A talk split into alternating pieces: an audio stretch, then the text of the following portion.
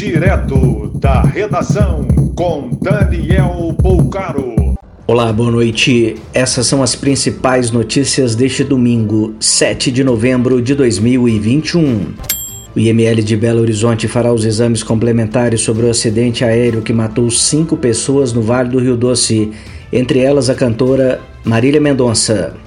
Além de exame toxicológico, será feita análise de tecidos e fluidos dos corpos das vítimas. Dessa maneira, será possível saber se sofreram mal súbito antes da queda do avião. Pelo menos 28 famílias desabrigadas após inundação em Maragogipe, Bahia.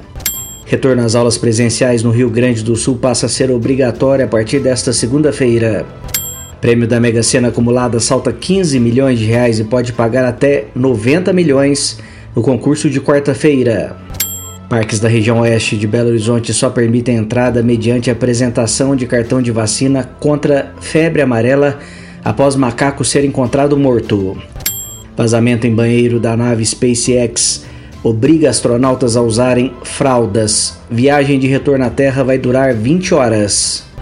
Pelo menos 14 caminhões do Corpo de Bombeiros combateram incêndio em lojas da Zona Sul de São Paulo. Não há feridos.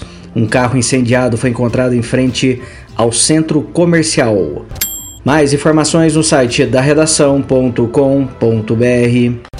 Você ouviu direto da redação com Daniel Poucaro.